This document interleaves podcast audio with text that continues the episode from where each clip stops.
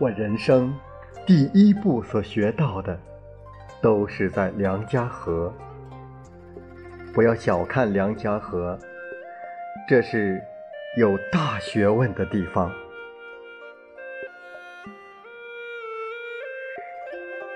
欢迎收听《梁家河》。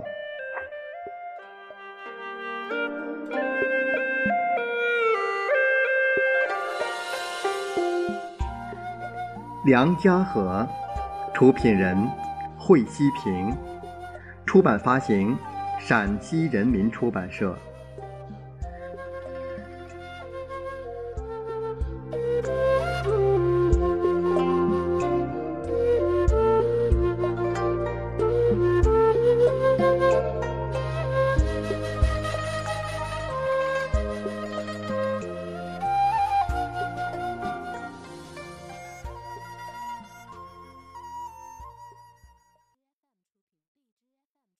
村史馆的墙上有一张村民欢送习近平去上清华大学时的合影，合影中有当时的党支部成员，有和习近平一起劳动生活的普通村民。岁月流逝，当年的后生如今变成六十多岁的老汉了，而照片中的梁玉福、梁友华、武玉华、吕能胜、龚振军和张清远。都已作古，四十年了，这些名字不知多少次在习近平脑海里闪现，在梁家河的小伙伴们面前，习近平从未把自己当成一个官。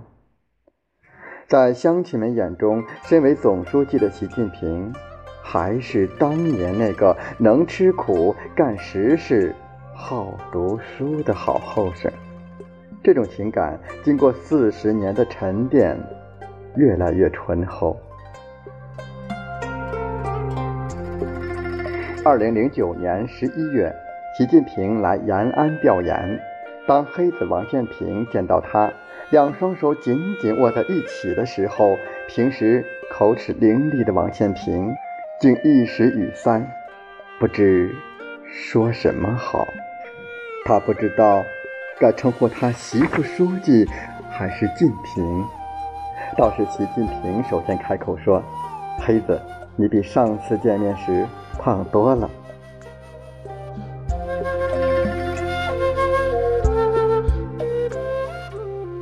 聊起年少时在一起的情形，两人又说起过去摔跤的往事。习近平似乎又回到了他对时的梁家河，低语道。那时候真开心呐！王建平说：“那时候咱们年纪都小，不过我当年要是知道你现在能当这么大的官儿，就不敢和你摔跤了。”习近平哈哈大笑说：“你看，你这是傻话吗？”在延安，习近平召开座谈会，听取市、县、镇、村工作汇报。会前，施春阳精心准备了稿子，打算照稿子念。轮到施春阳发言，刚念了个开头：“尊敬的习近平副主席。”习近平马上打断了他的话，说：“随娃，你咋也这么称呼我呢？”二零一五年二月十三号，习近平回到梁家河。与当年的小伙伴们一起往村里走，说着，笑着。小伙伴张卫庞是梁家河的上门女婿。一九六九年，习近平到梁家河插队几个月后，张卫庞跟张桂林的女儿红儿结了婚。因为住得近，习近平跟张卫庞很快就熟悉了。那个时候，知青们常跟张卫庞开玩笑。你还没我们来的早呢。当年张卫庞家的日子非常的稀黄。习近平任大队党支部书记后不久，为了帮补他，把自己的口粮给他，与他们一家人一块儿吃饭。提起这事儿，张卫庞打开了话匣子。在我们家吃饭的时候，我婆姨做什么，他就跟我们一起吃什么。他这个人就是这样，在粗糙的饭也吃得香，再穷的人也看得起。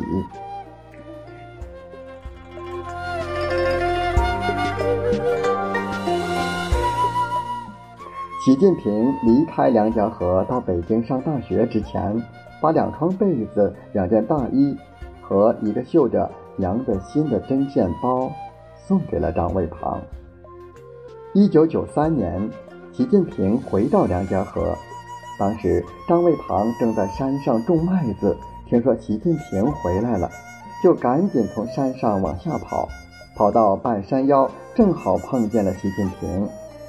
近平见了我，也不嫌弃我一身泥土，一把就拽住我，问长问短，我激动的都不知道说啥好了。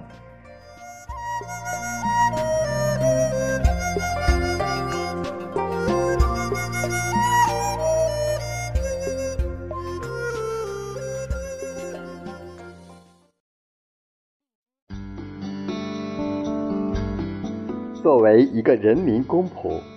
陕北高原是我的根，因为这里培养出了我不变的信念，要为人民做实事。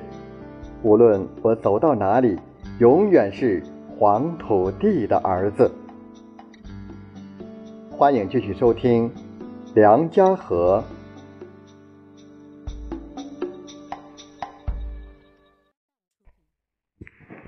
当年乡亲们教我生活。教我干活，使我受益匪浅。我那时还是个十五六岁的孩子，什么都不会。后来都学会了，擀面条、蒸团子、腌酸菜，样样都行。那个酸菜很久不吃，还挺想的。二零一五年回梁家河，习近平和当年的小伙伴们一起吃饭，有一道菜就是酸菜。梁玉明说。他可是吃了不少的酸菜和南瓜。梁家河的酸菜，习近平念念不忘。二零零四年八月十四号，时任中共浙江省委书记的习近平在接受延安广播电视台“我是延安人”栏目记者专访时说：“刚开始什么都不会吃，不爱吃。”五谷杂粮，那哪里是五谷杂粮？是糠菜拌年粮。慢慢的，我们也学会了，什么都吃了，没有还不吃啊。最后最爱吃老百姓送来的东西，这家送一个玉米糕，那家送一个高粱米的团子，吃的都很好。酸菜成为我最好的美味佳肴，以至于后来我到现在的我。还想念那个酸菜。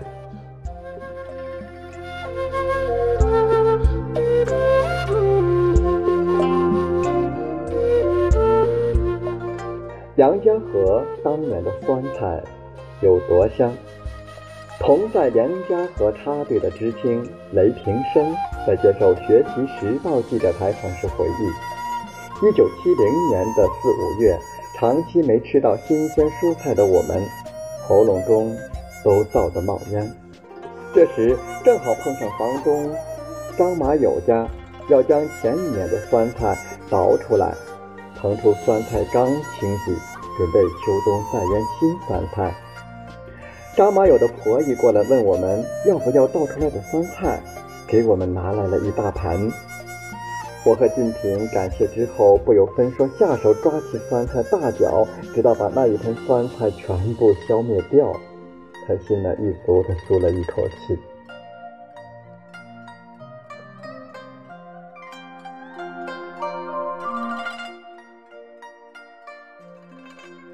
酸菜里面有情怀。二零一四年三月七号，全国两会期间。习近平参加贵州代表团审议政府工作报告时说：“我这个人呢，是有农村情节的。一九六九年一月份插队，老百姓帮助我，他们有什么吃的都给我送一点儿。谁送我一碗酸菜，我说我今天生活又改善了。现在我看到贫困地区的老百姓啊，我确实是发自内心的同情他们。我们作为共产党人，我们一定要把他们放在心上，真正的为他们办实事，否则我们的良知在哪里呢？